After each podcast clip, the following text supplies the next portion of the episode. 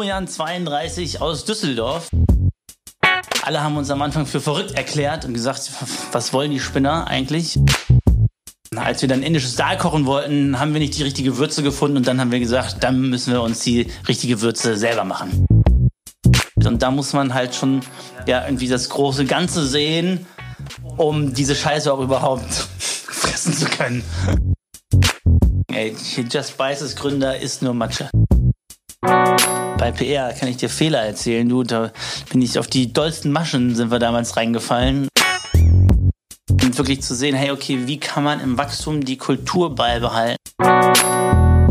Relativ früh gelernt haben, dass man richtig auf die Fresse fliegt, wieder aufstehen muss, dann nochmals mehr auf die Fresse kriegt und dann am Ende des Tages trotzdem äh, mit einem blauen Auge davonkommen kann.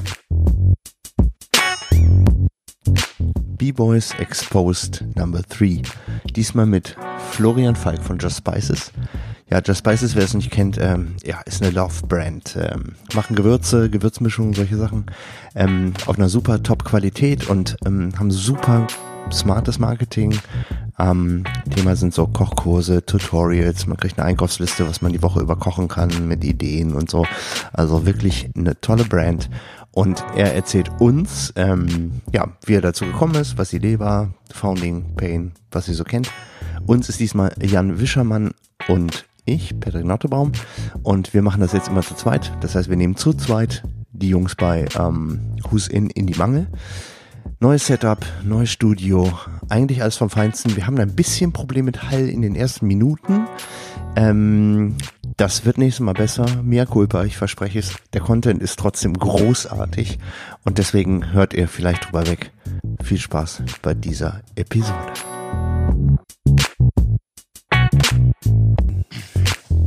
Ja, Number three. Diesmal zu dritt. Eine neue äh, Variante. Herzlich willkommen. Der Jan, äh, der da gerade zu hören war, der macht auch Podcast schon, ach, der ist ein, ein, ein Profi durch und durch. Und ja, deswegen, ich habe das ja damals erfunden, das Podcasten. Richtig, genau, richtig. Und deswegen ist er genau äh, richtig bei uns. Wir haben ein bisschen gestruggelt mit dem Setup, bis wir das hier mal hatten, weil wir jetzt so ein derbe, krasses, ähm, professionelles Equipment haben. Ähm, aber läuft. So. Und Gast haben wir auch. Ja. Moin. Moin, hallo zusammen. Also ich finde es unglaublich, was ihr hier für eine Technik aufgefahren habt. Wir haben an nichts gespart, Ja. wirklich nicht. Wir bei Just 27 Spices Mikrofone. machen ja auch einen Podcast und bei uns wird der im Kleiderschrank aufgenommen. Also freut mich das Ganze jetzt auch mal hier professionell zu sehen, wie sowas aussehen kann. Kann, ja, aber wobei ich habe letztens noch in irgendeiner Story von einem äh, Musiker gesehen, dass der seine seine Lines äh, im Kleiderschrank gedroppt hat irgendwie, weil da einfach gute, genau wie du, einfach gute äh, Schallisolierung äh, ist und da äh, kommt der Sound gut an. Aber wir sind nicht im Kleiderschrank. Wir sind äh, eigentlich an einem an einer sehr sehr nice Location heute. Ich glaube, das ist das schönste Büro in Düsseldorf. Mit Sicherheit eines der schönsten und vor allen Dingen zum Podcast aufnehmen auch glaube eines der schönsten Studios, wenn ich mal ehrlich bin, weil so rund um Glas äh, in so einem Kubus mit sehr professionellen Hockern und so. Also hier kann man es aushalten. Wir können heute vier Stunden locker machen. Ohne Probleme. Ich bin dabei. Also geil, dass du da bist. Und ähm, vielleicht magst du einfach mal ein bisschen zu dir erzählen. Wer bist du eigentlich und was machst du so? Ja, vielen Dank. Äh, Florian 32 aus Düsseldorf. Äh, ich freue mich hier zu sein. Ach, du bist dieser Florian 32? Ich bin dieser Florian das habe 32. ich letztens in irgendeinem Forum gesehen. Ja, ich, ich weiß, du sagst es. Ähm, und ähm, bin Gründer und Geschäftsführer von Just Spices. Habe damals mit meiner Mutter im Keller ähm, ja mit der Idee und der Vision, den Gewürzmarkt zu emo- emotionalisieren, angefangen. Und alle haben uns am Anfang für verrückt erklärt und gesagt, was wollen die Spinner eigentlich? Ähm, Gerade vom mit dem Studium fertig und jetzt äh, sitzen im Keller und wollen den Gewürzmarkt revolutionieren. Gewürze gibt's doch schon. Also ich habe mir da die größten Sprüche anhören dürfen und äh, ich freue mich heute hier zu sein und äh, euch Rede und Antwort zu stehen. Geil. Erste Frage, wie hat deine Kindheit gerochen? Du hast ja gerade von dem Keller gesprochen, ich bin interessiert. Meine Kindheit hat tatsächlich mein erster Gedanke, und den werde ich jetzt einfach sagen, hat musikalisch gerochen. Ähm, warum? Weil ich, ähm, weil ich früh angefangen habe, Geige zu spielen und ähm, ich da auch unter anderem ja wirklich von äh, Händel, Bach bis äh, sonst was äh, ja, viel Musik gemacht habe. Ähm, aber gleichzeitig hat sie auch sehr sportlich gerochen, weil ich viel Fußball gespielt habe, draußen Tennis gespielt. Also bei mir war immer was los und äh, war ganz froh, dass meine Eltern mich da haben auch wirklich machen lassen und so entfalten lassen und mich darin unterstützt haben, egal in welche Richtung das damals ging. Hockey habe ich auch mal kurz ausprobiert, da wusste ich dann relativ schnell, das war nichts für mich. Feldhockey oder Inline-Hockey? Genau, nee, Eishockey? Feldhockey, ja. Also, Eishockey haben wir auch im, äh, nee, hier Inline-Hockey haben wir auch im Hof gespielt, haben die Tore selber gebaut und also bei uns war immer was los. Ich habe zwei Brüder zu Hause, ich bin der älteste von dreien und ähm, dementsprechend äh, war immer volles Haus, äh, immer Fußball gespielt, immer, es war immer was los und das hat, hat mich natürlich äh, von Anfang an stark geprägt. Cool. Was wurde denn gegessen? Was gegessen wurde, da gab's wirklich von A bis Z alles. Also natürlich war damals mein Lieblingsgericht in der Kindheit, war, ja, ich oute mich jetzt hier, war Fischstäbchen mit Kartoffeln und äh, dem schönen Luftspinat. Mega, ein äh, Klassiker. Natürlich, der Klassiker. Und ich muss tatsächlich was sagen, also meine Eltern sind beide berufstätig ähm, gewesen von, von äh, vornherein. Äh, meine Mutter Ärztin, äh, mein Vater war in der Marktforschung unterwegs und ähm, deswegen hatten wir dann auch äh, immer ja, ähm, Kinderfrauen, die sich dann um uns gekümmert haben. Und äh, bei einer Kinderfrau, das weiß ich noch wie, als wenn es heute war, durfte ich das nicht durcheinander mixen. Und das war aber für mich als kleines Kind war das das Allergeilste, Fischstäbchen klein zu machen, die Kartoffel zu moden, den Spinat, das durcheinander zu mixen. Und dann so diese, und das war schon krass, da hatte ich damals schon so diese verschiedenen Geschmäcker auf der Zunge, wenn dann das Fischstäbchen kam und wenn dann der Spinat.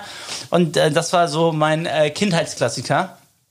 Wobei ich tatsächlich auch ähm, von ähm, äh, ein georgisches Nationalgericht äh, früh gelernt habe. Und zwar ist das Ratchapuri.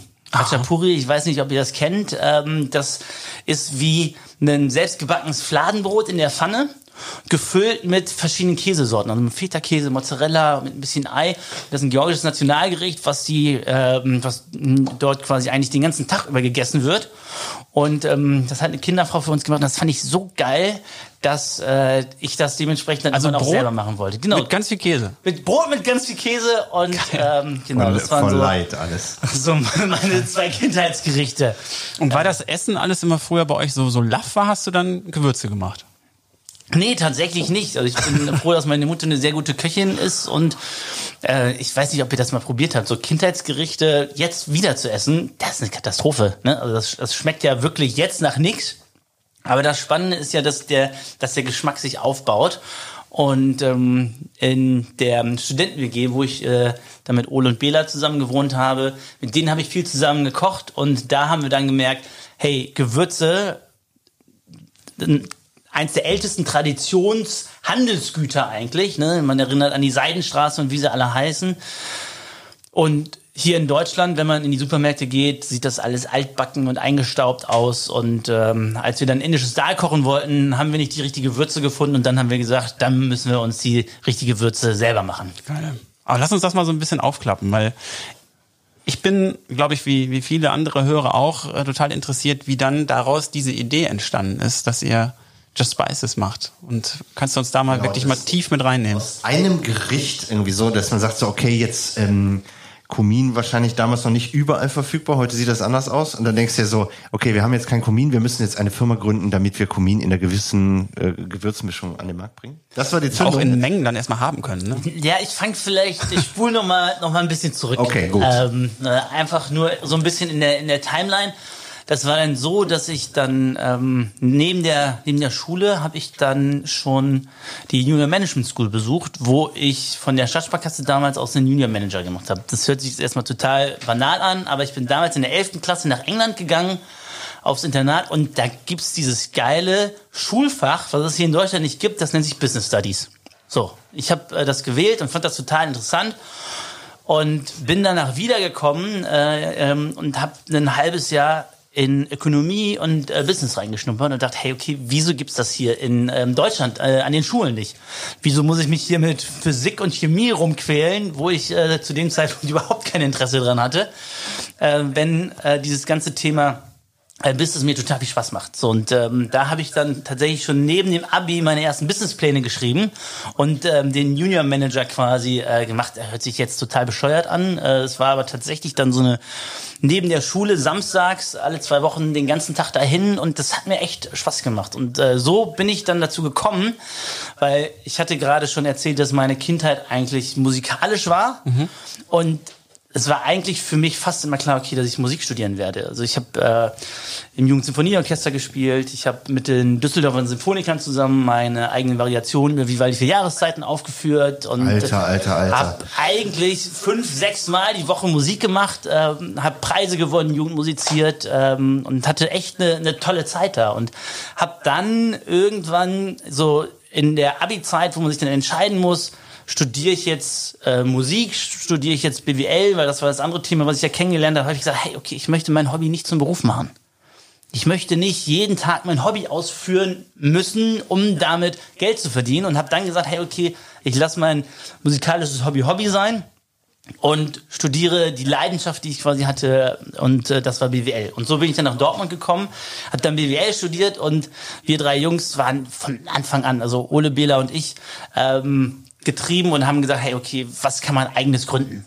Es äh, ging dann mit einer ersten Idee los äh, in der Uni, wo wir Socken, äh, einen Socken-Startup gründen wollten, äh, wo du deine Initialien in die Socken reinstecken kannst und äh, in fünf verschiedenen Farben, so ein bisschen, ich glaube, My Socke heißen die ja heute nur ohne Initial Initialien. Und so ging das damals los und das wollten wir damals machen, ähm, haben wir auch relativ weit getrieben, ganz viel gelernt. Das war ein äh, Thema, was ich gemacht habe. Dann ging es weiter ich mache jetzt hier den Schnellabriss, ne? Bitte unterbrecht mich einfach, wenn es zu Zeit. schnell wir ist. Haben, wir haben auf jeden Fall alle Zeit der Welt. Aber ähm, was heißt weit getrieben? Also ihr habt die Idee ausgearbeitet, Businessplan weit getrieben heißt, war das schon auf Markt oder war das kurz davor oder Finanzierungsphase? Wie weit seid ihr gegangen? Weit getrieben war tatsächlich so, dass das Produkt stand, die Internetseite stand, das ganze Design stand. Wir haben einen Businessplan geschrieben, wir haben Investoren an Land gezogen und kurz vor ähm, den 100.000, die wir damals haben wollten, ist das Ganze dann äh, äh, geknickt in den letzten Gesprächen und ähm, dann äh, hatten wir quasi kein Cash, weil wir wussten, okay, wir brauchen Cash, auch gerade für die erste Bestellung. Ja, Materialien von, und sowas Von ne? Materialien, ne? Und die, wenn du, egal zu welcher Bank du gegangen bist, die haben dir alle einen Vogel gezeigt, ja, drei Jungs, die Socken machen wollen. Süß. Und ähm, so ging das dann los, dass die äh, so ging das dann los, dass wir es wirklich weit getrieben hatten, bis kurz das Studium dann zu, zu Ende war und dann ist das halt zerbrochen. Ne? So kennt ihr so dieses typische, hey, ne, nach dem Studium zerbricht das alles so ein bisschen und das war so mein, meine erste Gründungserfahrung. Da habe ich sehr, sehr viel gelernt. Also wir hatten kompletten eigenen Generator auf der Internetseite. Ne? Ähm, so, also es war wirklich schon hochprofessionell. Das Ganze hieß MySocke. Und ähm, ich bin heute immer noch traurig drüber, dass es am Ende des Tages nichts geworden ist, aber das hat äh, mir ganz viel Erfahrung wirklich äh, gebracht. Wann war das?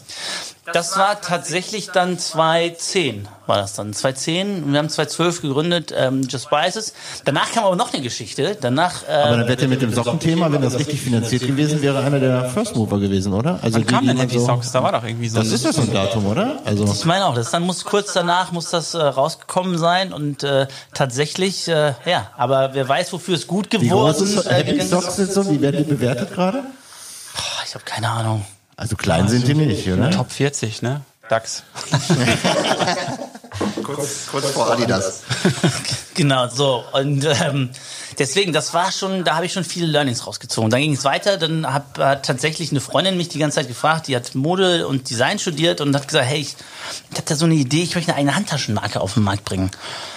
Und ich so, ja, okay, erzähl mal. Ja, ne, gerade für, für für Mädels ist so die Handtasche ja wie die kleine Schwester und das Ganze so Petit Sœur heißt aus dem Französischen und man kann sich die individuelle Handtasche zusammenstellen und ja, so habe ich ihr dann äh, mehr und mehr geholfen mit ähm, meiner Erfahrung. Plötzlich meinte sie, Florian, sollen wir das nicht zusammen gründen?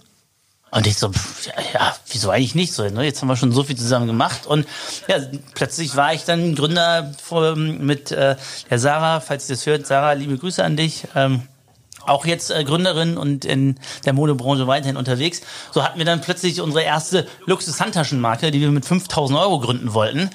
Und äh, sind, haben das wirklich so weit getrieben, hatten eine Internetseite mit einem eigenen Shop, wir hatten die Produzenten, wir haben unsere erste Launch-Party damals im Sams in Bochum gemacht, wo wir dann so, ähm, ja, jetzt kann man es ja sagen, äh, wir wollten quasi Celebrities einladen, ne? am Ende des Tages sind irgendwie ein paar Influencer dann gekommen. Immerhin etwas. So, und haben dann auch ein, zwei Taschen, ein, zwei Taschen verkauft und es war auch to wieder total lehrreich. Ähm, Projekt aus dem Nichts quasi, wirklich bis zum Launch zu starten. Gut, mit 5000 Euro eine Luxushandtaschenmarke zu gründen, das war ähm, wirklich schwierig und äh, deswegen ist das dann auch ähm, dann auch im Sande verlaufen, wo wir dann einfach gesagt haben, ja okay, das geht nicht weiter.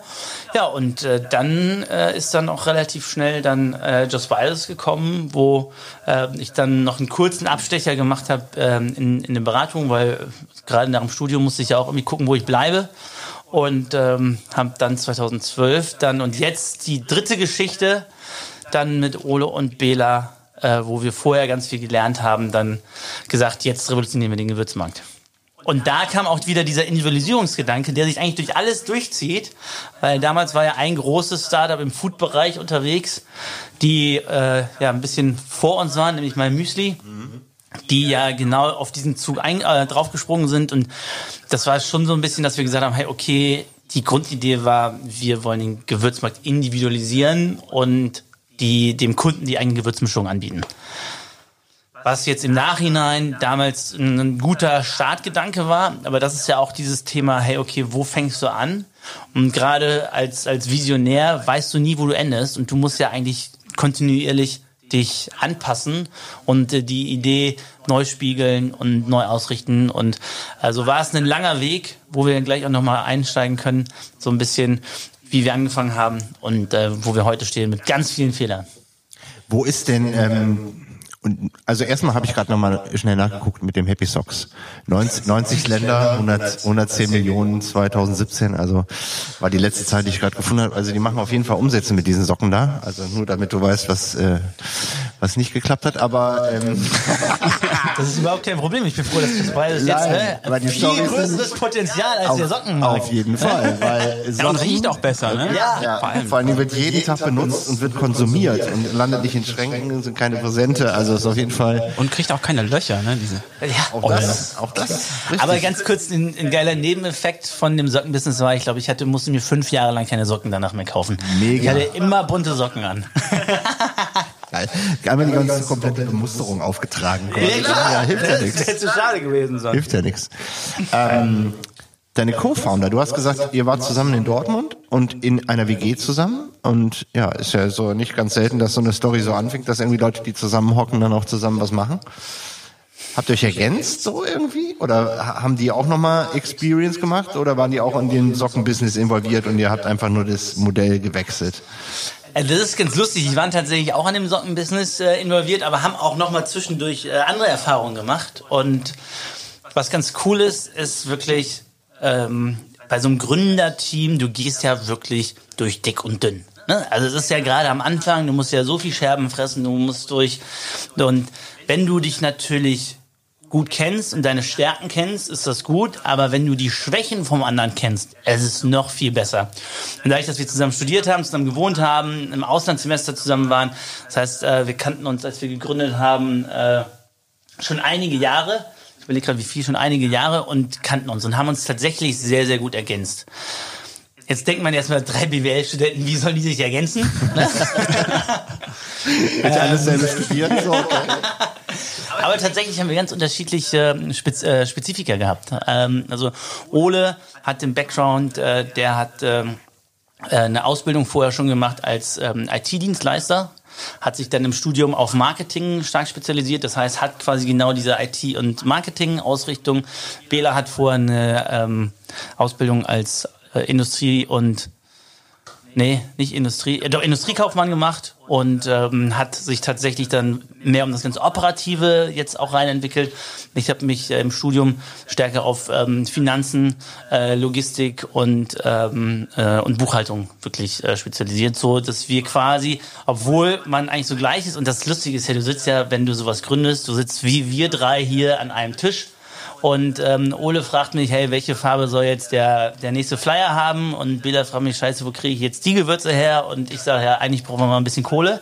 So, und irgendwie tauscht man sich ja die ganze Zeit aus. Und dann ist es wirklich schön zu sehen, wie man dann wächst und wächst und wächst und dann plötzlich in, ja, in die einzelnen Bereiche und Verantwortungen reingeht und was man da wirklich lernt. Also ich weiß nicht, wer von euch im Studium gelernt hat, wie man eine Umsatzsteuervoranmeldung macht, äh, aber solche Sachen sind dann die klassischen Sachen, die man dann Learning by Doing im Gründen dann quasi macht. Auf jeden Fall. Ja, ist auch spannend, wenn man sieht, dass ähm, aus so einem Ball, der zugespielt wird oder den man sich die ganze Zeit gegenseitig zuspielt, dann wenn es größer wird, dann hat er so, okay, das hat er immer so gut gemacht, der macht jetzt den Bereich und ich kann das besser, also mache ich den Bereich und dann entwickelt man sich ja selber, weil man mit Aufgaben betraut ist, die man vorher nie im Leben auf dem Schirm hatte und dann auf einmal kommt, du hast gerade zu Finanzen gerade angesprochen und Anmeldungen und Steuer und Satzung schreiben und sowas. Da denkst du am Anfang so, okay, brauchen wir nicht und dann wird's kompliziert. Ja, total. Ja, aber geil ist ja auch, dass sich das dann so gefügt hat, ne? Weil das ist ja auch nicht immer so bei, bei Gründern und ich finde, das ist unheimlich wichtig und sehr wertvoll, wenn dann so die Sachen so klicken und man dann einfach auch merkt, alles klar, ne, wir haben alle das gleiche Ziel, wir ziehen am gleichen Ding, aber jeder hat zu seinem Bereich und das läuft dann einfach irgendwann und man wächst rein. Das ist cool. Und dann hast du natürlich auch, wie man ja bei euch sieht, eine ganz gute Basis für den späteren Erfolg. Ja. Cool. Wobei das natürlich nicht immer so war. Ne? Am Anfang machst du ja als Gründer sowieso alles. Ne? Also als wir Klar. im Keller angefangen haben, Gewürze äh, mischen. ne, mit, mit 10.000 Euro und äh, wir haben, äh, ich kann ja gleich nochmal die eine oder andere Story erzählen, wo wir dann wirklich Gewürzmühlen gebraucht haben, die wir dann irgendwo gekauft haben und äh, dann abgeknibbelt haben und äh, mit Gewürze reingefüllt haben. So, da habe ich tagsüber habe ich an äh, die Schumacher Brauerei, liebe Grüße an Thea, ähm, einer meiner ersten Kunden, die dann mal eben 250 Gewürzmühlen abgenommen hat, weil wir eigentlich pleite im Keller saßen und keiner unsere Gewürzmühlen online gekauft hat, weil wir sind online gegangen und du kriegst natürlich äh, ohne Marketing-Spend eigentlich irgendwie keine Kunden, gerade als, als neue Marke. Und wie man dann wirklich vom Allrounder von Mühlen abknibbeln, Gewürze mischen und gleichzeitig verkaufen und dann nachts noch die Umsatzsteuervoranmeldung äh, machen, dann halt, wie sich dann das wirklich eigentlich so entwickelt. Und da muss man halt schon ja irgendwie das große Ganze sehen, um diese Scheiße auch überhaupt fressen zu können. Wir hatten gestern irgendwo, ist das viral gegangen bei uns in der Gruppe, dieses, äh, äh, die, die Timeline eines Entrepreneurs ist halt dieses Auf und Ab, so, was habe ich gemacht, so, heute bin ich der König der Welt, morgen, what the fuck. Ja, kennt jeder, glaube ich, der schon mal irgendwie da durch ist, äh, ist spannend, auf jeden Fall. Ja, und geil. Das muss man einfach mal erlebt haben. Und dann nimmt einem das auch so die, die Furcht davor vielleicht. Ne? Und man hat Ja. dann einfach Bock und weiß genau, ähm, Höhen und Tiefen gehören dazu. Ja. Und äh, Ich weiß gar man nicht, ob wächst man dran. das wirklich erlebt haben muss, so hart wie wir das erlebt haben, aber man muss es erlebt haben, dann gebe ich dir recht. Ja, man muss es machen. man muss es machen. Und wenn du es gemacht hast, dann kannst du drüber reden. Weil sonst, Ja. ne, Ja. nicht gemacht haben wir alle. Ja. Ja, das war einer unserer ersten Sprüche, ähm, auch von äh, liebe Grüße an, an Martin Limbeck. Äh, nicht gekauft hat er schon. Ne? So, das war der große Spruch, der bei uns im, Ge- äh, im Büro hing, als wir noch die ganzen Gastronomen ähm, versucht haben zu akquirieren, wie einen äh, Kolja Kleberg, der dann auch zum Kunden geworden ist, aber auch einen Florian Konzen, äh, wie so, ne? So, da musst du wirklich über deinen Schatten springen. Und mein erster Mitarbeiter, der liebe Tim, der war genauso wie ich halt kein professioneller Verkäufer, aber wir wussten, hey, okay, es gibt nur eine Richtung, ne? hinter uns ist die Wand, so, also muss verkauft werden. Geil, ist aber, ist aber richtig so, wenn man äh, dieses ein Nein hast du schon oder nicht gekauft hat er schon, also du musst dir halt bewusst machen, dass das immer die letzte Meile ist, die du gerade gehen musst. Egal wie, ob du Bock hast oder einen schlechten Tag oder nicht, der Anruf muss gemacht werden. Egal wie. Ja, ist so, ist so. Da find, er findet man auch plötzlich Ausreden, ne? Voll, mega. Boah, da hat man auch so viel zu tun, was man alles machen könnte, bevor man Kunden anruft. Richtig, ne? genau. Wenn du das nicht so mag, dann kann das Ja. passieren. Aber ähm, zu der Story, also Just Spice ist so, ne, über die Brand kennen bestimmt viele von euch da draußen, ähm, weil sie es schon gesehen haben. Aber eigentlich war die Idee ja wie beim My Müsli was Individuelles zu machen. Woran ist es gescheitert? Also ich glaube, acht Millionen Gewürze individuell mischen ist schwierig, oder? Ist das die Vielfalt? Jetzt kann man natürlich sagen, okay, ist es, die, ist es, ist es gescheitert oder ist es die Weiterentwicklung? Ja, ja, Weiterentwicklung ähm, wahrscheinlich. Aber wir haben tatsächlich relativ früh verstanden, dass wir von Kundenseite geguckt haben und gesagt haben, hey, okay, alles klar, was, was braucht der Kunde, was möchte der Kunde? Und als wir angefangen haben, war das so unser USP eigentlich mit dem zweiten äh, Standbein, nämlich die Gewürzmischung äh, aufs Gramm genau dir nach Hause bestellen zu können. Also auch, ich weiß gar nicht, wie wir drei BWLer und das haben schön gerechnet, dass ich das irgendwann rechnen kann. ja? ähm, wenn dann so eine Bestellung reingekommen ist von 80 mal 1 Gramm verschiedene Gewürze, so das, das kann sich ja gar nicht rechnen. Und es war aber damals so den USP, wo wir gesagt haben, hey, okay, damit können wir was Neues am Markt erreichen. Und das hat sich dann mit der Zeit dann dahin entwickelt, dass die Nachfrage ganz, ganz gering nach dem äh, Produkt war und dass wir auch gemerkt haben, dass gerade im Gewürzbereich der Kunde sich das gar nicht zutraut. Ne? Im ähm, Müsli-Bereich kannst du dir noch vorstellen, wie eine Haferflocke mit einer getrockneten äh, Banane und Haselnüssen schmeckt, schmecken würde zusammen, wenn du jetzt Milch drauf tust. Aber jetzt tu mal Kumin, ähm, äh, schwarzen Pfeffer und äh, noch gelbe Senf da zusammen. Du, da hast du einfach ein Fragezeichen im Kopf. Ne? So. Und deswegen ist das so, äh, hat sich das äh, aus unserer Historie dann entwickelt und auch mit dem Thema, wo wir dann auf Weltreise gegangen sind, wo wir dann die ähm, die Lucia getroffen haben, mit der wir den, äh, den Italian Arounder entwickelt haben, wo wir dann, wir haben ja, wir sahen ja nicht immer so aus, wie wir heute aussehen. Wir hatten ja vorher noch ein, noch ein ähm, anderes Design und das hat dann da dementsprechend dann schön dazu gepasst und äh, es ist dann so ausgefadet, dass es dann irgendwann äh, nicht mehr nachgefragt wurde und äh, die Kunden uns wirklich äh, die Gewürzexpertise da zutrauen und das Vertrauen haben, ähm, dass wir was Innovatives, was wir heute immer noch tun, ähm, den auf den Teller zaubern. Ich glaube, ihr habt ja auch eins verstanden und äh, einfach mal so eine Welt zu öffnen und Menschen äh, Dinge anzubieten, die von denen sie vielleicht noch nie gehört haben, weil ich glaube mal so der der also ich persönlich koche sehr gerne, aber ich glaube, ich gehöre da auch zu einer Minderheit, ähm, dass das ein Hobby geworden ist, aber wenn du das nicht hast, dann bist du natürlich dankbar, wenn du mal so einen, äh, den ein oder anderen Mix schon mal bekommst, weil es dadurch einfach leichter wird und du auch ermutigt wirst, kreativer zu sein. Und das ist ein Ansatz, ich glaube, da hast du sehr viele mit abgeholt. Ja, und genau das wollen wir ja fördern. Ne? Wir wollen wieder Spaß und Freude an den Herd bringen. Wir wollen äh, deswegen auch wirklich Mischungen für für einen Rührei, für einen, für einen Bolognese-Gewürz, wo jemand sagt so, hey, ich habe noch nie Bolognese gekocht, aber ich weiß, hey, hier mit Just Spices, die nehme ich an die Hand und damit kann ich das äh, kochen. Wir haben eine digitale Kochschule, wo du innerhalb von 30 Tagen kochen lernen kannst. Von wie schäle ich eine Kartoffel, wie kaufe ich richtig ein, wie lage ich die Sachen im Kühlschrank, wie drapiere ich mein Drei-Gänge-Menü am Ende. Weil wir wirklich sagen wollen, wir wollen den Leuten mehr äh, Freude, äh, mehr Freude an den Herd bringen und äh, denen auch zeigen, hey, es ist gar nicht so schwierig, was Geiles, dir selber zu kochen. Gerade in der heutigen Zeit auch. Ja, das mit der Kartoffel, das bringt mich auch so ein bisschen zurück zu den Fischstäbchen. Ne? Habt ihr da auch irgendwie für dieses Hast du schon Urrezept einfach von nur, damals genau, eigentlich mal richtig einfach nur weil weil das dein eigenes Thema ist so ein Fischstäbchen Gewürz. Ich meine so ein Fischstäbchen, das kann man ja auch mal eskalieren lassen, ne? Da hast du vollkommen recht, du. Also tatsächlich muss ich sagen, wir haben wirklich schon viel ähm, und äh, über den Hackgewürz und wie aber ein Fischstäbchengewürz. Ich bin äh, ein, ja. ein Fischliebhaber bei uns und äh, bringe da auch wirklich den ein, ein tolles Lachsgewürz und so weiter. Aber ein Fischstäbchen ich glaube, das nehme ich heute mit als das Key-Ding, wo ich sage, hey, okay. Ja, für diesen Klassiker, Spinat, Kartoffeln. Ne, und auch gerade für die Matsche, die du da machen kannst. Ne? Aber das war ja auch so dein Thema. Ich glaube, da kann man noch was ich sehe schon die Schlagzeilen morgen, ey. Just Spices Gründer ist nur Matsche.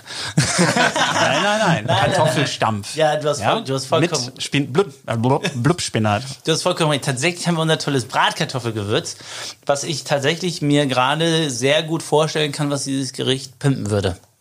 Ausprobieren. Testen das, wir testen das. Testen und ausprobieren. Ja. Ähm, das könnte man bei der nächsten Beyond Boys Nummer eigentlich mal äh, kredenzen, ne? Richtig. Und dann gucken, was die anderen dazu sagen.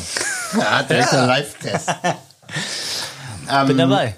Was, also dieses Thema Gewürze und ich glaube, ich weiß nicht, wie viele Leute das so auf dem Schirm haben, was ihr gemacht habt, aber ähm, es gibt natürlich schon gewisse Bereiche, die natürlich von sehr, sehr großen Playern besetzt werden oder sind.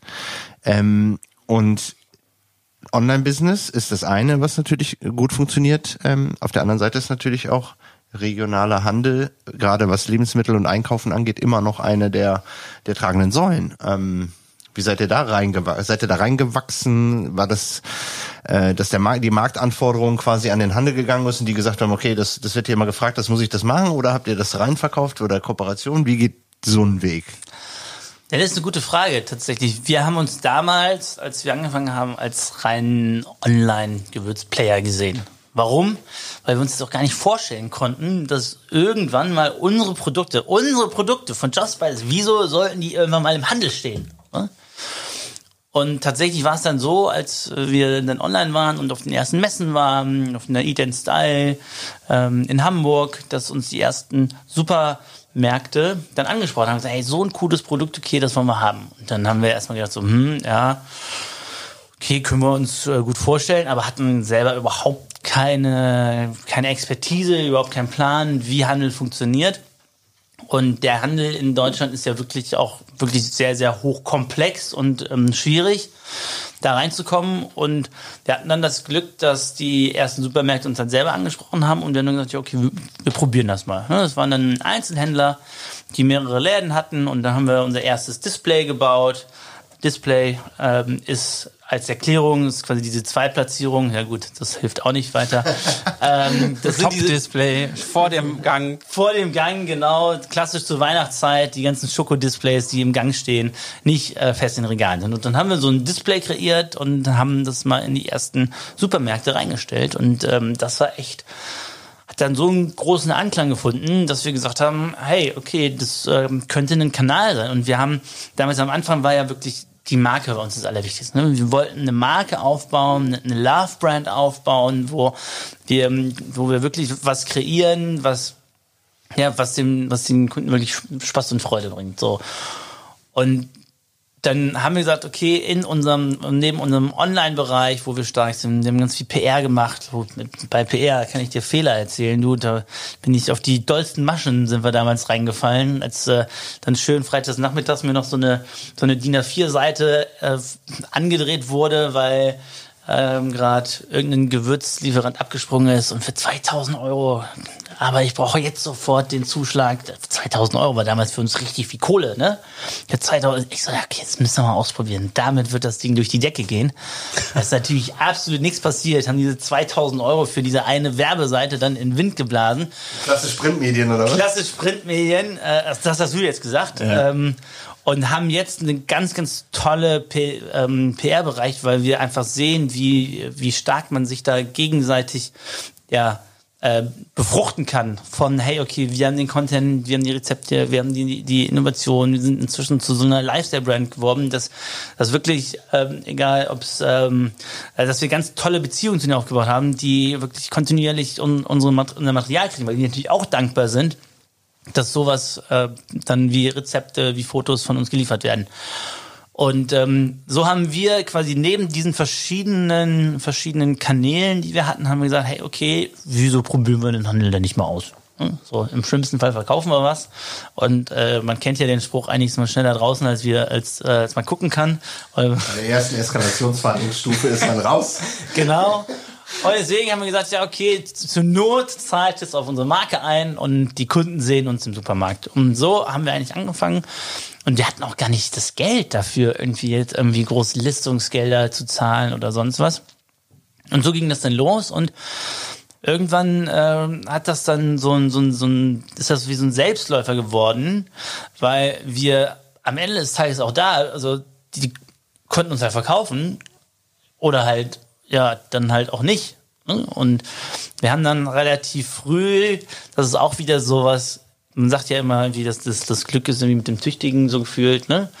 Da gibt's ja mehrere Sprichwörter, die das Ganze aufgreifen. So, wir haben dann gemacht und gemacht und gemacht. Und irgendwann hat der liebe Bela dann auf einem ehemaligen Klassentreffen seinen alten Schulfreund wieder getroffen. Und die haben sich so ausgetauscht, was er macht. Und er hat gesagt, was er macht. Und Bela hat von den Gewürzen erzählt. Und er meinte, ach, wie lustig, ja.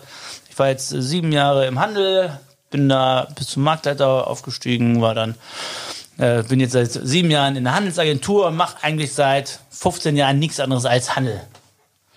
Oh, Bela, ja, das hört sich interessant an. Das hört sich doch gut an. Das, Das Wissenstransfer. Hört sich doch gut an. Hast du nicht Bock, bei uns anzufangen? Und so ist dann der liebe Florian Hartmann, liebe Grüße an dich, ähm, damals zu uns gekommen, null Handels-Know-how und hat dann wirklich komplett die ganzen Listungen aufgebaut äh, in den einzelnen Regionen und hat wirklich von null, also außer halt den 10, 20, 30 Supermärkten, die wir dann hatten, das Ganze dann aufgebaut, so dass wir inzwischen der äh, größte Gewürzmischungslieferanten ähm, bei einem der großen Ketten wirklich sind. Ne? Und auch da wieder, so man muss irgendwo anfangen, ähm, dann wirklich Stöckchen auf Stöckchen legen und dann weiß man eigentlich gar nicht, wo man am Ende landen kann. Das heißt, die Positionierung im Supermarkt ist jetzt, also ich meine, ich kenne es ja selber, weil ich hier bei Rewe, äh, ja, okay, keine Werbung, ne? weil ich habe ja selbst gekauft die Gewürze, deswegen ist keine Werbung. Ähm, das frage ich halt manchmal so bei dem Anbieter meiner Wahl, weil manche Märkte sind dann geräubert, was, wo ich mich jedes Mal tierisch für dich freue, weil das halt voll geil ist. Und innerlich denke ich mir, fuck, fuck, fuck. So, mein, mein Avocado-Topping ist nicht da. Fuck, fuck, fuck. ähm, aber dann habe ich natürlich auch angefangen, mich damit zu beschäftigen, mal zu sehen, wie ist die Warenpräsentation bei Gewürzen? Ähm, welche Produkte findest du? Welche Kategorien sind da besetzt, die der Konsument ja abfordert und in welchen du mittlerweile oder ihr, was ja nicht du alleine, ähm, auch da was anbietet. Und dann habe ich gesehen, dass du halt auf ganz vielen ähm, Tanzflächen gleichzeitig tanzt mit deinem Sortiment. Ähm, und deswegen ist halt so, ist das noch ein, ein Prozess, der gerade stattfindet, dass so dieses Gewürzmischungskompetenzthema so immer mehr nach vorne kommt, weil ihr habt auch Fertiggerichte, wo man nur Komponenten zukaufen muss und das quasi nur drunter rührt. Die sind großartig. Diese Gnocchi mit Gemüse sind mega schnell gemacht und ein geiles Gericht. Und es ist ein Tütengericht, die ich früher nie gekauft hätte, nie. Und ich habe viel von euch und die sind halt nicht so Homami, Laserschwert im Mund und so. Also man kann das wirklich gut essen. Ist das eine Entwicklung? Ist das ein, wie ist das entstanden? Vollkommen richtig. Das war tatsächlich der unser Punkt, wo wir, wir relativ früh darauf gesetzt, dass wir sagen, hey, okay, wir wollen Innovation in der Markt schaffen. Wir waren die ersten, die eine Frühstückskategorie entwickelt haben. Mit einem Oatmeal Spice, mit einem Rührei-Gewürz, mit einem Berry Yogurt Spice. So, das ist eine Kategorie, die wir komplett geschaffen haben. So. Natürlich hat man früher auch schon zum Frühstück Gewürze benutzt, so ist es nicht, ne? Aber so in dem, in dem Mischungsbereich, so ist eine Kategorie, die wir geschafft haben. Und dann haben wir gesagt, okay, alles klar, lass uns weiterschauen. Wo, wo sind die Trends? Was will der Kunde? Dann ging das weiter, du hast gerade das Avocado-Topping ähm, äh, erwähnt. Auch das wirklich ganz früh, hey, okay, ähm, das ist gekommen und eine Avocado schmeckt einfach gefühlt nach nichts. Aber Aber wie, jetzt muss ich mal fragen, also ich kenne das nicht. Was ist denn ein Avocado-Topping? Also Avocado-Topping ist sehr, sehr geil. Du hast ähm, schönes Pyramidensalz mit drin, du hast schwarzen Sesam mit drin, du hast, jetzt lass mich hier äh, wenigstens so ein bisschen, ähm, genau, Pyramidensalz, schwarzes Sesam hast du mit drin, ein bisschen Tomate, einen tollen Telly Cherry Pfeffer, einen Chili ohne Kerne und ein bisschen rosa Pfeffer und das war's. Also wirklich einzelne Komponenten, die die Avocado... Mach mal auf, das Wunderding. Ich mach mal auf, weil zufälligerweise habe ich hier gerade so ein Nach, ein, eine, eine, äh, eine Lieferung erhalten und das ist quasi das, was du da drauf machst. Ich Guck habe dir das mal an. die, wunderbare, unsere Bestseller-Gewürzbox mitgebracht, wo natürlich auch das Avocado-Topping drin ist. Wir wollen jetzt hier auch keine Werbung machen. Nein, wir wollen keine Werbung machen, aber das ist, Zeug ist wirklich Geil. mit so einem, wenn du so einen Bröckelkäse nimmst, wie heißt der? Ähm, Coco? Nee, nee, nee, dieser bröckelige. Da gibt es so einen, so einen bröckeligen Frischkäse auf so einem, auf so einem Schwarzbrot. Ach, du meinst so bisschen einen- so einen Hirtenkäse? Ja, genau. So Ja. einen Hirtenkäse, ein bisschen Avocado draufschneiden. Das müssen auch, können auch die sein, die jetzt noch nicht so mega gut schmecken. Dann das Gewürz drauf und dann Bow. Go. Also mein Favorite. So, jetzt genug Werbung. Vielen, vielen Dank. Ich, es freut mich ja immer und genau dafür machen wir das, dass wir einfach Leute Ja, begeistern kreieren, wollen. ne? Ja, so, begeistern wollen ähm, über den Geschmack. Man sagt ja nicht umsonst, Liebe geht durch den Magen. Voll. Und genau deswegen haben wir gesagt, hey, okay, gerade Innovation, das ist das, was, was wir schaffen wollen. Und ähm, als dann äh, im, gerade auch im Gewürzbereich wir, ja, also es kommt immer noch, jetzt bin ich hier so am Rumstottern, von wegen, wie kriege ich den Bogen jetzt quasi richtig? Wir innovieren immer noch sehr, sehr stark in unserer Gewürzkategorie und Gewürzmischungskategorie. Also es kommt gefühlt jede Woche tatsächlich eine neue Gewürzmischung auf den Markt, aber gleichzeitig haben wir auch gesagt, hey, okay, was ist eigentlich der Next Step? Und da sind wir wieder von Kundenseite dran gegangen, haben gesagt, was ist in der heutigen Zeit eigentlich die größte Herausforderung. Das ist so ein bisschen das Thema Zeit. Das Thema Zeit. Ähm, wir sind alle viel am Arbeiten, haben wenig Zeit, haben trotzdem ähm, Kinder, die gefühlt jeden Abend äh, oder mittags was äh, zu essen auf dem Tisch haben wollen und haben dann gesagt, was ist eigentlich der nächste logische Step von den Gewürzmischungen? Und sind dann tatsächlich auf die nächste Kategorie gekommen, was du gerade angesprochen hast, nämlich die Fix-Kategorie wo genau wie in der Gewürzkategorie seit Jahrzehnten eigentlich keine Innovation, äh, es keine Innovation gab, eigentlich nur erst das letzte Mal mit der Erfindung der Kategorie.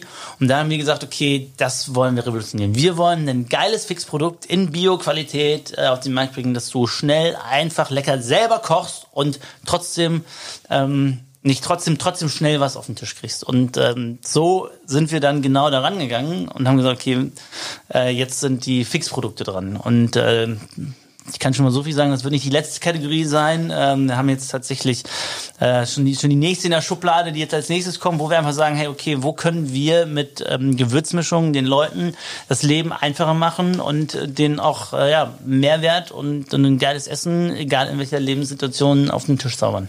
Fischstäbchen. Zum Beispiel. Du hast vollkommen recht. Boah, spannend. Super tiefer Einblick und ähm, vor allem, ich glaube auch, jetzt hat jeder mal verstanden, wo, wo das herkommt und was das für eine Motivation hat und vor allem auch erkannt, also wir haben, glaube ich, erkannt, was da für ein mega Potenzial drin steckt. Und danke fürs Teilen. Geile Geschichte. Und ähm, ich bin echt begeistert. Gerne. Ähm, wenn du sagst, da ist noch nicht Ende und Innovation, wo holst du den Impuls her oder ihr? Von, also, weil du hast öfters gesagt, Kundenseite. Fragst du Leute und sagst, was, wo struggles du persönlich? Oder wie, wie kommt ihr, wie, wie kommt ihr an die Information? Oder ist mittlerweile Community mh, Schwammintelligenz, die sagen, ich habe da eine Idee, könnt ihr nicht ein Gewürz für so und so machen? Und dann sagen alle im Entwicklungslab, Buh. Ähm, ihr könnt euch ja vorstellen, wie die Reaktion war, als ähm, dann auch sowas wie ein Mettgewürz dann hochgekommen ist. Was übrigens auch großartig äh, ist. Schreien nicht alle sofort ja, ne? ähm, aber es ist vollkommen richtig. Und das ist auch genau das, was eigentlich der Kern ist. Ne? Eine, Love-Brand mit der Community im direkten Austausch zu sein, zu, zu wissen, hey, okay, was, was ziehen wir daraus? Und das ist wirklich das Schöne. Und das haben wir dann relativ früh erkannt. Auch das ganze Thema Instagram, ähm, okay, Food.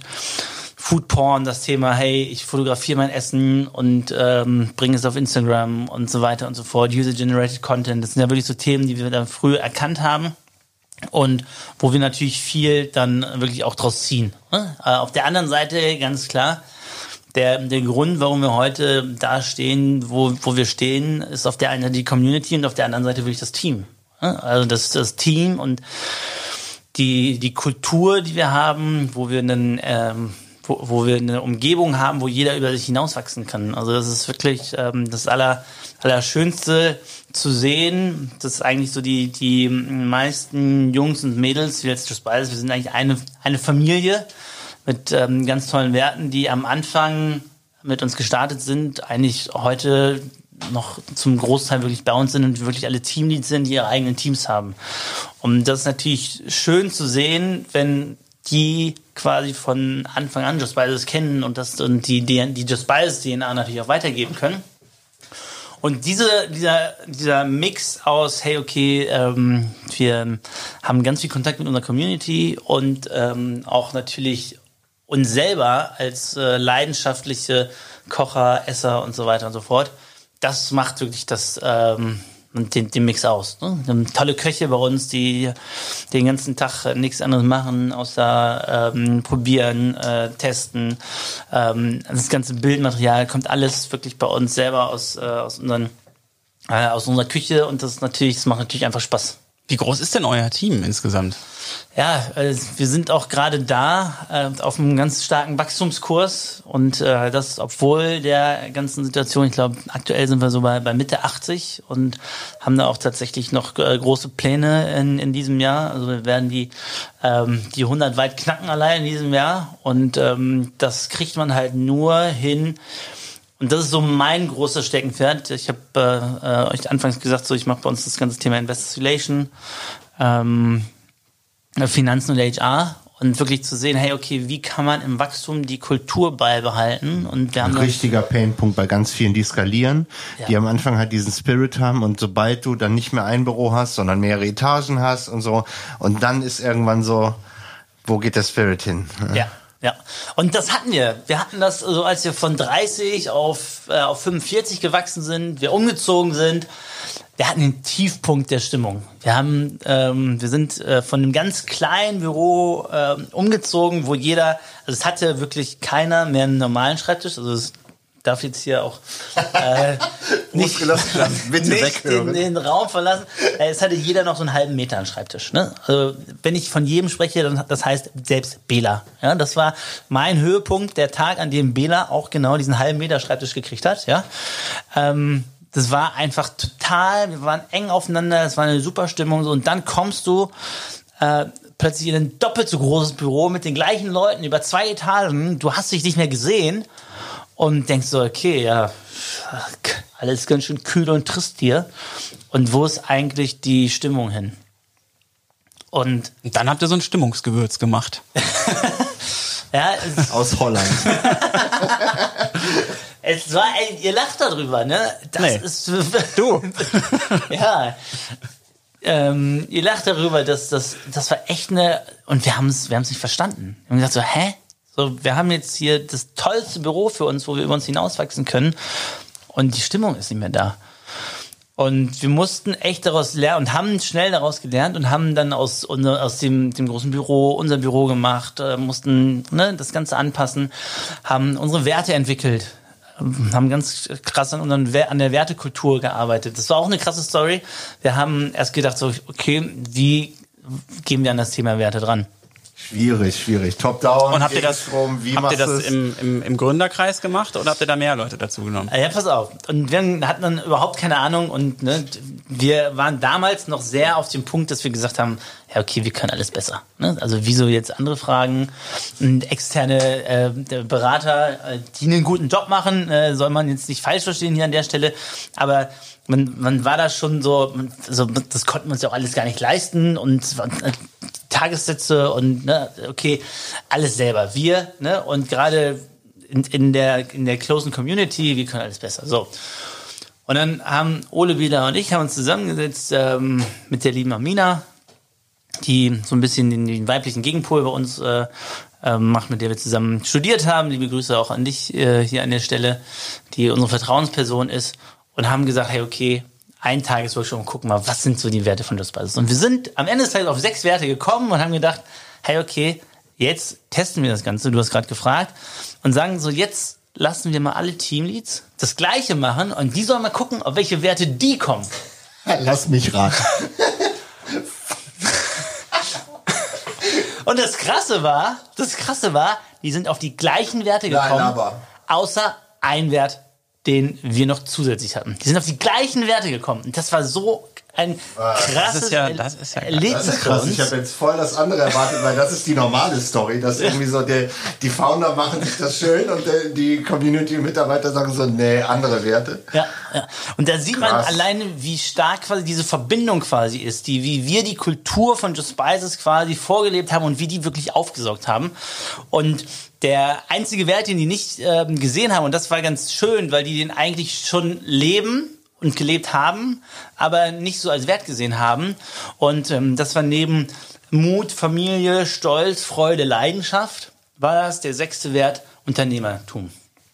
Den haben wir noch dazu gepackt und somit hatten wir dann wirklich die Werte und dadurch haben wir plötzlich vom Einstellungsprozess bis in den Feedbackgesprächen haben wir komplett diese Werte gelebt und haben es hingekriegt, dieses Wachstum ohne Probleme von 30, 45, 55 in der Kultur jetzt inzwischen auf ähm, Mitte 80 Leute ähm, hinzubekommen. Und jetzt stehen wir wieder vor der nächsten Herausforderung. Meine große Herausforderung jetzt äh, tatsächlich auch die, die Führungskultur und die Kultur innerhalb von Just Spice ist wirklich dahin weiterzuentwickeln, dass, dass alle genau diese Kultur leben, wie wir, wie wir uns sie vorstellen. Und äh, das ist jetzt gerade eine große Herausforderung, gerade wenn wir ne, von, von 80 auf äh, 100, 120, 150 ähm, dann dementsprechend wachsen werden. Dann äh, gib uns doch mal einen, einen kleinen Ausblick. Wie nehmt ihr die Leute denn mit auf diese Reise? Boah, ja, ich nehme dich mal so ein bisschen mit. Tatsächlich, ihr müsst euch vorstellen, ähm, wir sitzen hier gerade zu Corona-Zeiten und äh, Just Spices ist seit äh, über acht Wochen im Homeoffice und es läuft Bombe. Es läuft Bombe.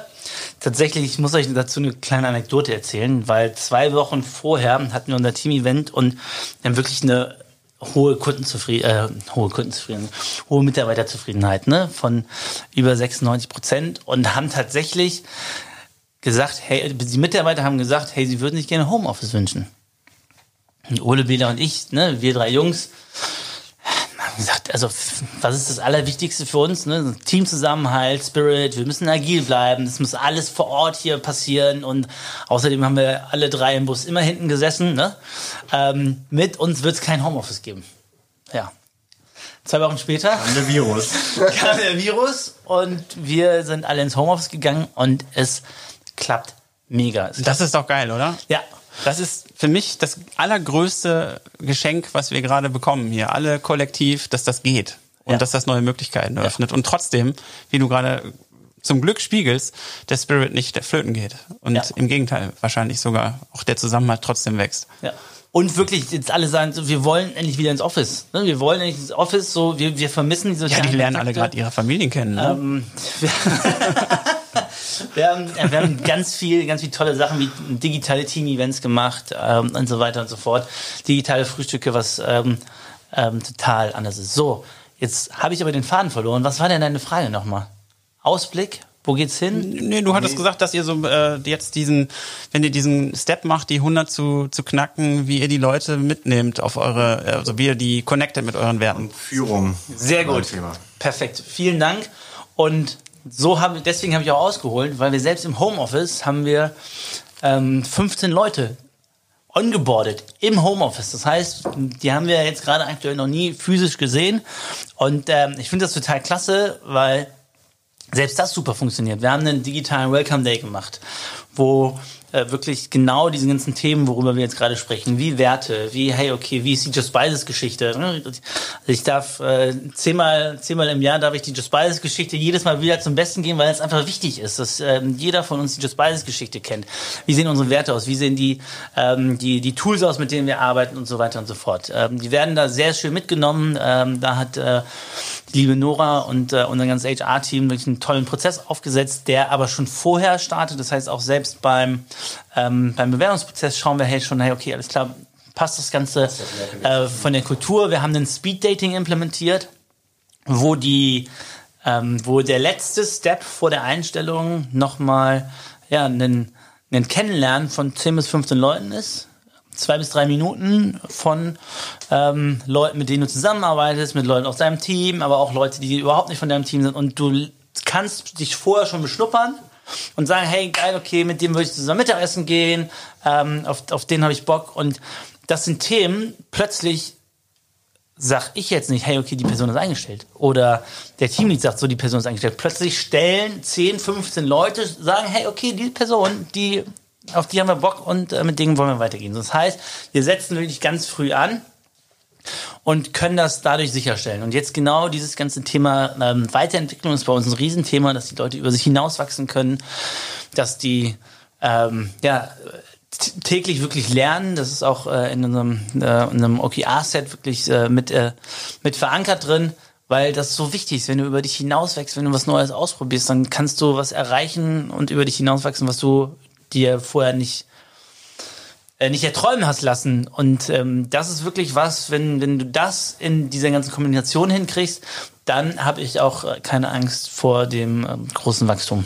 Thema Feedback, sorry, auch noch ganz wichtig bei uns, ne? Thema Feedback, wo wir jetzt gerade auch ähm, einen ganz tollen neuen Prozess einführen, wo wir sagen, hey, okay, wie sieht eigentlich der der, der Feedback-Prozess von, von Just Spices aus und wenn es auch ganz individuell ist. So, das sind plötzlich Themen, oh, die haben sich ein bisschen geändert im Vergleich zu Anfang ein paar Gewürzmischungen ab. Ja. Zusammenmischen. Klar, vor allen Dingen, äh, dann gibt's auch irgendwann, irgendwann kommst du auch an diese, an diese Schallgrenzen, wo halt dann auch, äh, äh, ja, transportieren vom Mindset, äh, Agilität, agiles Führen, nicht? Ich weiß nicht, wie ihr da aufgestellt seid, aber das ist ja auch was, wo du dann sagen musst, okay, dieses Team, die kommen untereinander super klar, die machen Projekte und da gibt's nicht die klassische Baumstruktur, sondern die sind auf einem Level und regeln das untereinander. Ja, total. Thema OKR, mit denen, äh, mit denen arbeiten wir ähm, sehr, sehr gut. Ähm, gerade dieses ganze Thema, weil wir sind ja von digital bis hin zu Old Fashion sind wir ja so breites ähm, Ja, voll. Feld, wo, wo wir auch immer sagen, hey, okay, es muss, muss einfach passen. Ja, es muss passen und aber gerade ähm, dieses Thema, okay, einfach, ja, einfach anders denken, das, äh, das macht einfach Spaß und am Ende des Tages auch authentisch sein und äh, ja, das ist ganz wichtig. Ähm, wir sind ja hier beim B-Boys Exposed Podcast. Ja. Und jetzt äh, ist ja das quasi das Who's In-Thema hier bei dem ganzen Podcast, so die Story vorzustellen und so weiter. Aber natürlich stelle ich dann auch gerne mal die Frage, wie bist du denn überhaupt in diesen Verein reingestolpert? Und wir haben die wildesten Antworten. Jetzt kommt deine. Ähm, das passt ja eigentlich ganz gut, wo ich gerade die ganze Zeit davon spreche, Weiterentwicklung über sich hinauswachsen. Ne? Ähm, und tatsächlich war das ganze Thema am Anfang eigentlich was ganz anderes. Weil mein Thema, wie ich hier reingestolpert bin, war mit coolen Jungs, mit coolen ähm, Leuten was, ähm, was gemeinsam machen, was gemeinsam erleben. Und äh, ich erinnere mich immer wieder gerne dran zurück an den lieben äh, Alessandro, damals Steakschmiede, der mir von einer coolen Truppe berichtet hat, ähm, wo sie einen genialen Abend auf der Kirmes hatten. Und ich sollte tatsächlich auch kommen. Äh, aus irgendeinem Grund habe ich es nicht äh, geschafft. Wahrscheinlich äh, bin ich im Büro hängen geblieben. Und äh, an, nach dem Abend hat er gesagt, so, ähm, Florian, da musst du dabei sein. Ähm, und ja, so habe ich mich dann auf, äh, auf die Reise begeben und äh, habe hier tatsächlich ganz viele tolle äh, Unternehmer und Jungs mit einem geilen Mindset getroffen, was ja einfach Spaß macht. Und was auch weiterhilft. Ja, total. Also man kann, ne? weil man kann geben und auch nehmen und äh, am Ende des Tages geht es darum, dass alle sich weiterentwickeln. Ja. Und das hat gerade ganz gut zu deinem Thema gepasst, deswegen wollte ich mal da so reingrätschen von meiner Seite aus. ja. Ja. Ähm, ja, und da kommt noch ein bisschen was. Ein Teil ist ja das hier, was wir hier machen. Und ähm, was uns auch bei jeder Episode mega wichtig ist, ist genau über das zu sprechen, was abseits der Imagebroschüre liegt, nämlich der Pain-Punkt. so privat oder beim Founden. Du hast eben diesen Marketing-Pain, so wie kann man Fehlermarketing machen. Ähm, Gründung hat immer viele Stolpersteine und ein bisschen ist es so, dass ein Kind erst dann lernt, dass Herdplatten heiß sind, wenn es draufgepackt hast. Das heißt, durch die Fehler wirst du in irgendeiner Variante als Founder anyhow durchgehen, weil du denkst, so, ah, mir kann das nicht passieren. Aber es ist trotzdem gut, dass man vorher schon mal weiß, dass es heiß werden könnte oder schmerzen könnte. Hast du eine geile Story oder zwei, drei vielleicht? Also tatsächlich äh, habe ich da ein abendfüllendes Repertoire. Ähm, ich war ja nicht äh, umsonst auch schon äh, bei der Fuck Up Night äh, unterwegs. ähm, und ich habe ja tatsächlich mit so der einen oder anderen Story auch schon angefangen, wo ich jetzt über meine meine anderen ähm, Dinge berichtet habe. Und das Krasse ist, dass man, wie viel man lernt. ne? Und was ich halt so krass finde, ist, dass der menschlich, das menschliche Gehirn diese Fehler ausblendet.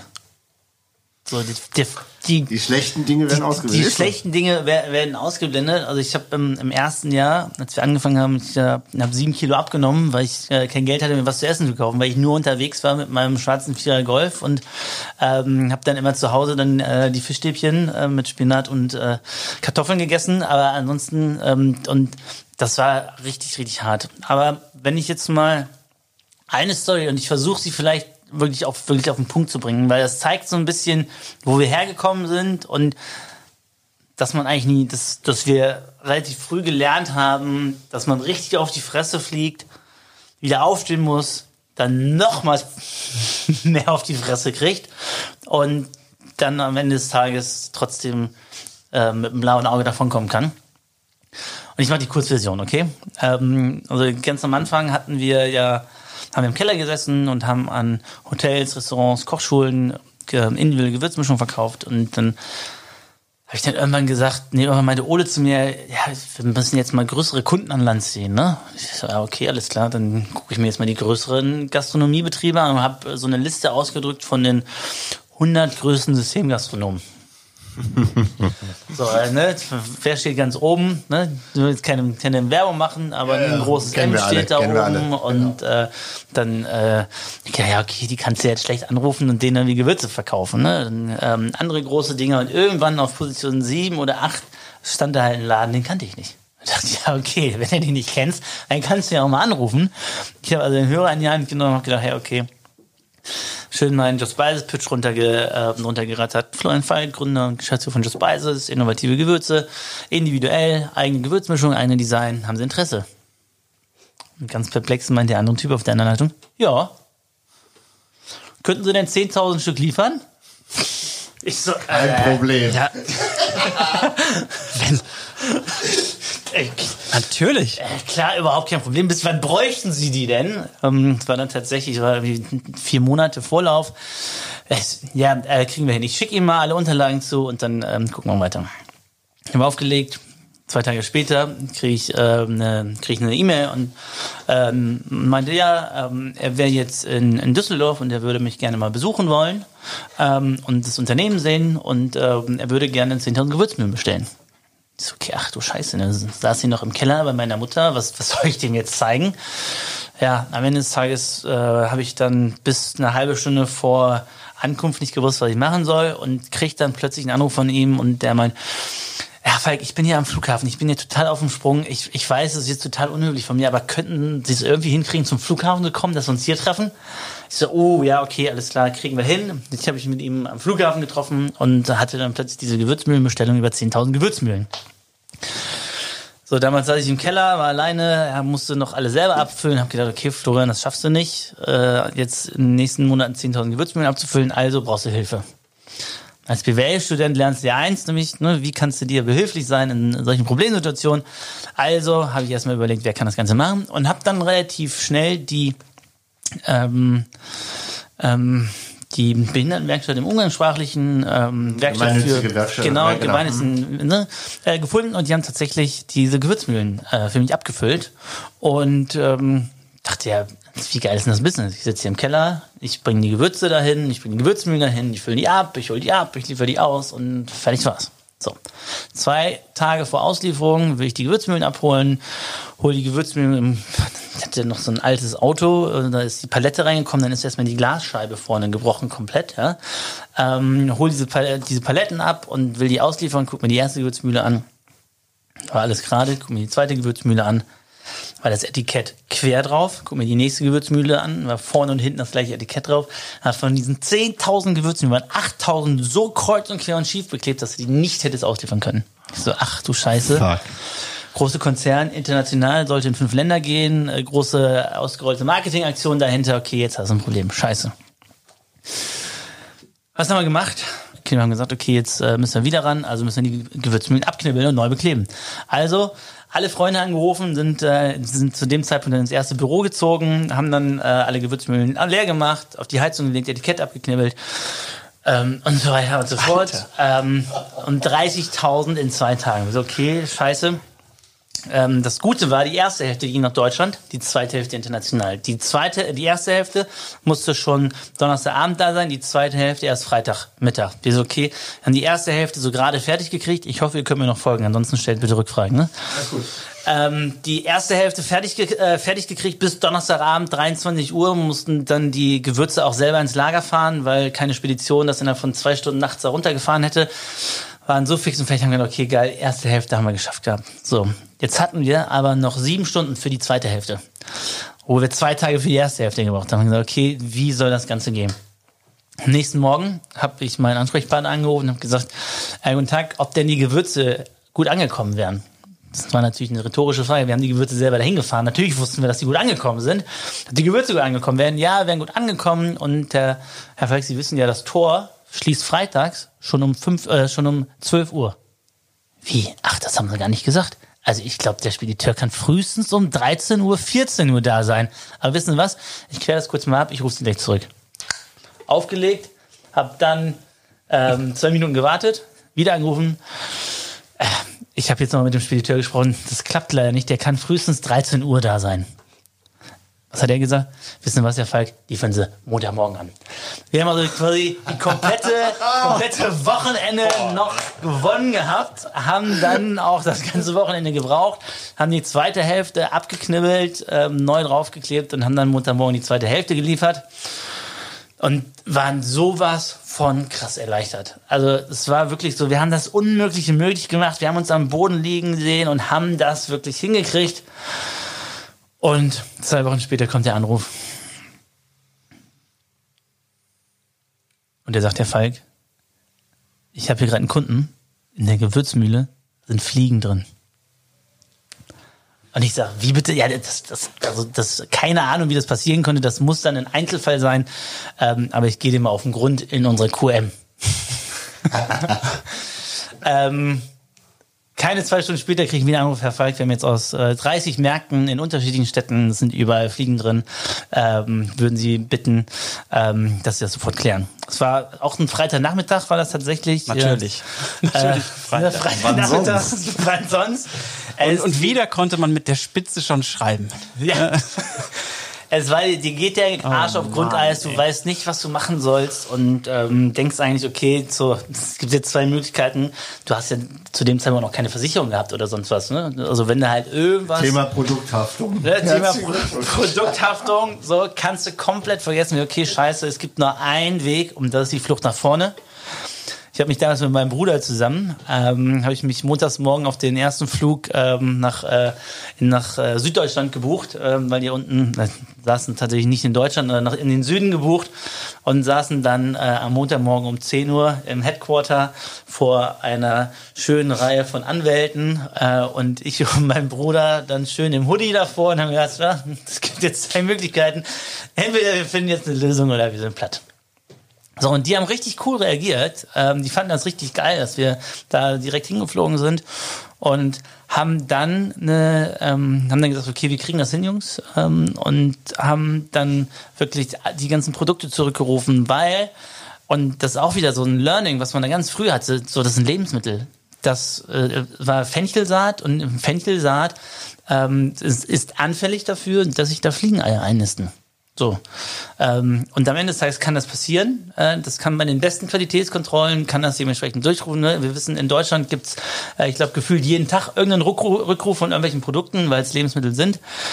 Ähm, es war unser erster und einziger krasser Fall tatsächlich von äh, irgendwie äh, solchen, von, von so einem Thema. Und wir haben dann zum Glück von, von unserem Lieferanten dann daraus einen Versicherungsfall gemacht. Die haben über ein Dreivierteljahr auf ihr Geld gewartet, haben die ganze Ware vernichtet und äh, wir sind im Guten auseinandergegangen und äh, tatsächlich haben sie dann mehrere Jahre später auch wieder bei uns bestellt. Aber das war wirklich so eine Situation, wo du nur denkst, so, okay, es geht eigentlich nicht schlimmer und dann kriegst du nochmal die Warte. Und äh, ja, das war eine kleine Anekdote und äh, den Rest vielleicht dann beim nächsten Podcast. Ich wollte gerade sagen, du hast das ja jetzt wirklich fast auf den Punkt gebracht. Ne? Also Du hast es auf den Punkt gebracht, natürlich. Und ähm, ich fand das geil, dass du das jetzt so expandiert auch äh, erzählt hast, weil das zeigt halt eine Sache und die finde ich extrem wertvoll für jeden, der das hört. Ähm, man muss Eigenverantwortung übernehmen, man muss einfach dazu stehen und nach vorne gehen. Und das mhm. ist genau der Punkt. Du kannst jetzt sagen, äh, was mache ich jetzt und scheiße und ich gehe nicht hin. Ich meine, das Universum hat euch ja schon geholfen und das, da bin ich ein ganz großer Freund von, von der Theorie, dass das geht, dass man da was hinfunkt und es kommt genauso zurück. Das, das Thema Flughafen, da wollte ich noch mal kurz drauf hin, dass der nicht zu dir nach Hause ja, ne, ja. und dass der zum Flughafen dich bestellt, weil du dir das gewünscht hast. Ja. In dem Moment. Du denkst, scheiße, ich weiß nicht, und dann geht sowas. Das ist wie Parkplatz wünschen, ne? Und ähm, nur krasser. Ja. Und äh, vom Prinzip her gleich. Und dann hast du jetzt diese Nummer und du stehst mit dem, ja, du stehst da eigentlich, weiß ich nicht, nackt am Flughafen sozusagen. Ne? Ja. Du ist nix mehr. Ne? Ja. Und du kannst einfach nur noch echt sein und ehrlich sein und hingehen und sagen, hey, ja, das ist jetzt kacke gelaufen, aber hier stehen wir und wir wollen eine Lösung suchen. Und ja. wir stecken jetzt nicht den Kopf in den Sand und das ist geil. Also höchsten Respekt. Geile Story. Und ähm, das ist auch einer der Gründe dafür, glaube ich, ganz sicher, wenn ich das jetzt so höre, dass ihr da seid, wo ihr seid. Respekt. Ja, richtig. Und ähm, genau, ähm, den Respekt und eben auch den Mut, ähm, eben Unangenehmes klar und offen zu kommunizieren, weil dann kann man die Lösung finden. So ein bisschen dieses German-Ding ist ja auch manchmal erstmal den Schuldigen zu finden, bevor man Ja. eine Lösung hat. Erstmal so den zu blamen, der das am Ende des Tages irgendwie den Hut vor auf gehabt haben könnte.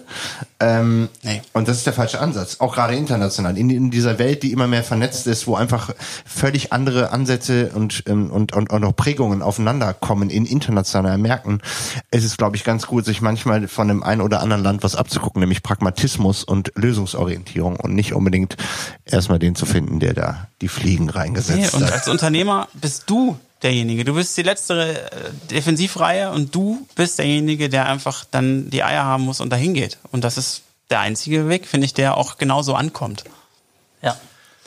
Ja, und äh, das hat uns äh, tatsächlich relativ früh, haben wir viele Fehler gemacht, aus denen wir dann auch viel gelernt haben und auch immer den Austausch gesucht haben, ne? den Austausch mit, mit, mit anderen Gründern und ähm, äh, Startups wie ne, die Jungs von Mind Müsli, von True Foods und wie sie alle heißen, ähm, die, wo wir auch so ein bisschen dann halt auch von gelernt haben über diesen Austausch, weil ich glaube, das, das merkt man ja auch, äh, auch äh, deswegen teile ich auch diese Stories auch so gerne, weil uns das sehr wichtig ist, dass wir wirklich inspirieren, dass wir die, dass wir ja die Fehler, die wir gemacht haben, auch weitergeben und äh, andere daraus lernen können. Ne? Also das machen wir auch viel gerade auch im, im Startup-Bereich, ne, junge Unternehmer, die dann irgendwie auch neu am, am Gründen sind. So, wir haben alle die gleichen Probleme. Wir haben alle die gleichen Probleme und Herausforderungen, vor denen wir stehen. So und wieso dann nicht mal mit jemandem sprechen, der es halt irgendwie schon mal gemacht hat, ne? schon mal gemeistert hat, der Das sind die besten Mentoren, die du finden kannst.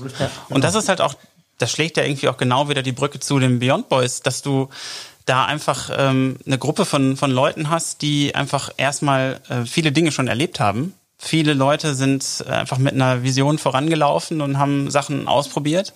Und das ist ein, ein Riesenfundus an, an, an Wissen, an äh, wertvollem Netzwerk, wo du einfach genau diesen Austausch findest, egal auf welcher Stufe du eigentlich bist. Und da ist man sich auch nicht zu schick, einfach mal zu fragen. Ne? Und das ist halt das Geile, finde ich. einfach auf einer Wellenlänge, ne? Weil wir haben ja als Unternehmer die, die, die gleichen äh, Herausforderungen. Und ich glaube, und das ist auch ganz, ganz wichtig, dass ähm, gerade äh, bei, bei uns, dass das auf einer Wellen, äh, auf auf einer Wellenlänge, einer Augenhöhe passiert. Ne? Und ich glaube, da, das, das zeichnet uns auch wirklich alle gemeinsam aus. Richtig, nämlich, dass man mh, keine Angst haben muss. Also die besten Advices habe ich von denen bekommen, die wirklich schon einfach fünf Nummern drüber sind, viel, viel größer, viel mehr erfahren haben. Aber wenn die es nicht wissen können, wer dann? Also so in meiner Ebene als mittelständischer kleiner Unternehmer mit so ein bisschen zwei Dingen, da kann ich auf meinem Level nicht wirklich eine Erfahrung mir einfordern, weil die ähnlich unterwegs sind wie ich. Die, die mir wirklich geholfen haben, sind die, die einfach eine ganze Stufe drüber sind, die gesagt haben, pass auf, habe ich schon gemacht, kannst vergessen, ist scheiße, mach das und das ist besser. Und dann denke ich mir so, Alter, Gott sei Dank, weil das hätte mich jetzt viel Geld gekostet oder das hätte lange gedauert wahrscheinlich eher. Ja, ne? und du musst ja auch nicht jeden Fehler selber machen. Nein, musst du nicht. Dafür ist Du es ja einfach genug, da. richtig. Du Und machst genug selber. das ist leider nur das Problem von den Leuten, die sich nicht trauen zu fragen. Ja. und irgendwo denken, ja, was könnte denn der andere von mir denken, wenn ich jetzt so eine Frage stelle? Und das ist ja total der falsche Ansatz. Ich habe die besten Erfahrungen gemacht. Ich habe mir immer Mentoren gesucht, die weit, weit über mir stehen und die mir einfach gesagt haben, hey, darauf musst du achten und dann kommst du dahin. Und Ja. wenn nicht, dann musst du was ändern. Aber so habe ich das gemacht und das ist, das ist der Punkt. Fragen stellen, ein richtig, richtig, richtig guter Punkt. Also ich war früher schon als Kind, hast du ja gesagt, war, war ich immer der, ähm, der als allererstes nach dem Weg gefragt hat äh, und irgendwie den angequatscht hat, den angequatscht hat, den angequatscht hat. Und das hat mich tatsächlich bis heute geprägt und auch mich wirklich geholfen. Äh, mich, mich wirklich geholfen. Mir wirklich geholfen, weil ich dadurch ganz viele tolle Leute kennengelernt habe, die bis heute an unserer Seite sind. Also zwei unserer Investoren, ähm, die bei uns früher eingestiegen sind, die habe ich genau dadurch kennengelernt, ne? weil ich die auf einer Veranstaltung danach einfach angequatscht habe. Einfach angequatscht habe und gesagt, hey, ne, so wie sieht's aus? Kennengelernt. Ähm, liebe Grüße an Dr. Andreas Wiele, Vorstand von Axel Springer, der früh bei uns eingestiegen ist, der ähm, den habe ich Jahre vor Just Vices, habe ich den, den kennengelernt, ähm, nach dem Vortrag angequatscht, war ganz lustig. Der Vortrag war auf Englisch. Ich quatsche ihn natürlich auf Englisch an, obwohl er natürlich Deutsch gesprochen hat. Das habe ich dann aber erst hinterher dann gemerkt. Und äh, eine Viertelstunde später äh, setzte er sich zu mir und ähm, äh, war dann Pause und Essen und äh, wir haben eine halbe Stunde gequatscht und ja, sind dadurch in Kontakt geblieben und vier Jahre später treffe ich mich mit ihm, weil ich ihn einfach angeschrieben habe, hey, wir haben hier so eine coole Gewürzidee und der findet sie geil und ähm, ist direkt an Bord. Und äh, ja, der begleitet uns bis, bis heute und ist ein, ein toller Mentor, ähm, ein toller Advisor, von dem wir ganz viel gelernt haben. Ja, die einzig schlechte Frage, die es auf der Welt gibt, ist die, die du nicht gestellt hast. Ja, du sagst es. Ist Advisor oder Mentoring oder so, das ist ein Thema, was immer mehr irgendwie auf aufpoppt, weil ich denke, dass es auch mega wichtig ist und auch ein schwieriges Thema ist, weil es gibt ja welche, die behaupten, Mentoren findet man, also man, man kann sie nicht, man findet sich, aber man kann sie nicht suchen, so irgendwie. Mhm. Ähm, ist es ratsam, als Founder, als Startup nach solchen Leuten Ausschau zu halten? Oder die Antennen offen zu halten? Oder vielleicht aktiver ranzugehen? Braucht man das? Das Wie so eine Aufsichtsrat-Funktion, äh, jemand, der schon mal ein bisschen mehr äh, Lebenserfahrung, ein bisschen mehr Ruhe vielleicht hatte, gerade als Founder, wenn du so, weißt du, was ich meine? Du bist dann so richtig voll on und willst nach vorne, egal, break the rules. Aber das ist nicht immer, break the rules ist nicht immer cool. du, so.